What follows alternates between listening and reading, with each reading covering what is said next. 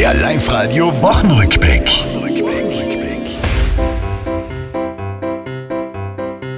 Es ist bestätigt, auch bei uns sind Mutationen da.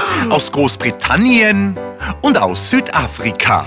Jetzt finde ich keinen Reim auf Mutation, bin ich ein Affel. Gefräulein, helfen's mir doch geschwind. Mich interessiert das nicht. Ich will gerade nichts wissen von den Graffel. Beim Impfen gibt's Probleme.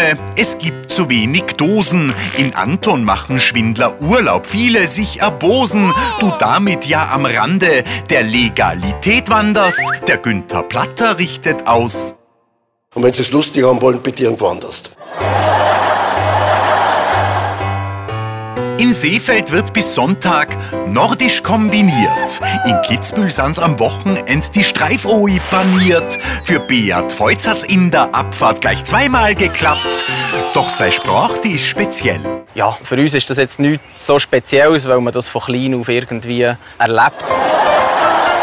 Das war's, liebe Tiroler. Diese Woche, die ist vorbei.